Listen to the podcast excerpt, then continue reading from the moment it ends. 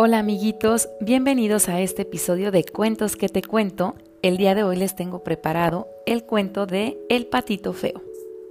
Había una vez en una granja una pata que estaba esperando que sus huevos se empollaran.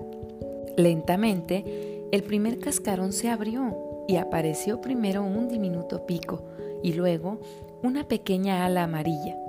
Después, con mucha prisa, un desaliñado patito salió del cascarón Estiró las alas y empezó a limpiar sus plumas.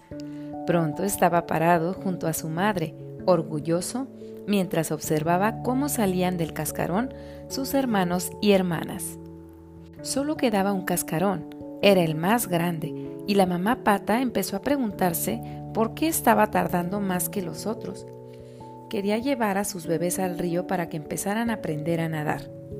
De pronto se escuchó un gran crujido, y apareció el pato más grande y feo que jamás hubiera visto.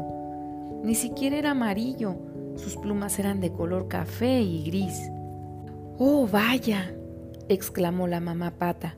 Luego llevó a su familia al río y el patito feo se quedaba rezagado todo el tiempo. Todos se lanzaron al río con un gran chapuzón y muy pronto estaban nadando con gracia y soltura. Todos menos el patito feo, que se veía grande y descoordinado, incluso en el agua. ¡Oh, vaya! volvió a exclamar la mamá pata. La familia completa regresó a la granja, donde los recibieron los mugidos, balidos, ladridos y cloqueos de los demás animales. ¿Y eso qué es? preguntó el gallo mientras señalaba groseramente al patito feo.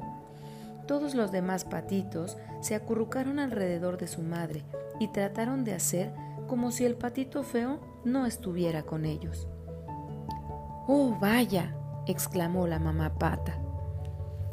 El patito feo se sentía muy solo y triste.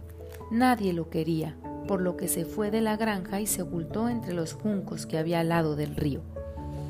De pronto llegaron unos cazadores con sus ruidosas escopetas y sus grandes y feroces perros.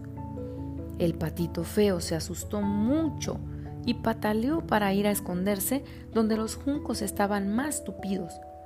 Solo cuando ya estaba oscureciendo, se atrevió a salir de su escondite. Todo el verano se la pasó vagando por campos y ríos. Donde quiera que iba, la gente se burlaba de él y los demás patos bufaban al verlo o trataban de morderle la cola. Además de ser feo, el patito estaba siempre solo y triste. Un día se encontró atrapado entre el hielo.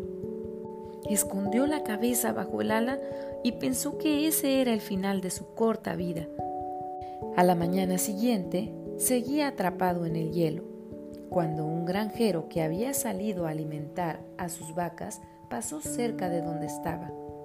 El granjero lo vio y rápido rompió el hielo con su zapato, envolvió al patito feo en su chaqueta y se lo llevó a su casa. Sus hijos pusieron al pobre patito congelado en una caja junto al fuego y le acariciaron las plumas y lo alimentaron mientras se calentaba.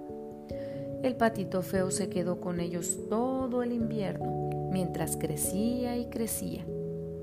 La esposa del granjero nunca le dedicó mucho tiempo al patito feo. El patito siempre se le metía entre las piernas en la cocina y era tan torpe que siempre estaba tirando cosas. Derribaba la cubeta de leche que acababan de ordeñar de la vaca, ponía sus patotas en la mantequilla que acababan de batir. Era una molestia y un día le colmó la paciencia a la esposa del granjero. Enojada, lo persiguió para sacarlo de la cocina y de la granja. Era un hermoso día de primavera.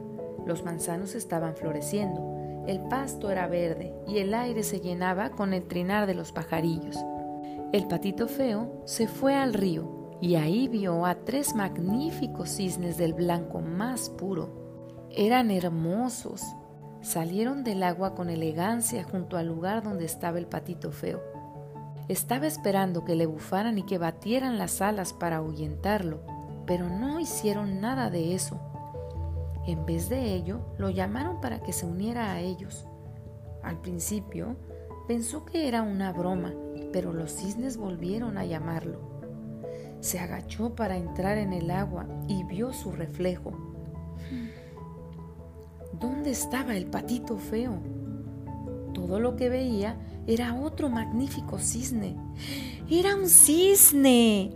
No un patito feo, sino un cisne. Levantó su largo y elegante cuello y exclamó con gran alegría, ¡Soy un cisne! ¡Soy un cisne! Después se dirigió con gracia hacia donde lo estaba esperando su verdadera familia. Y colorín colorado, este cuento se ha acabado.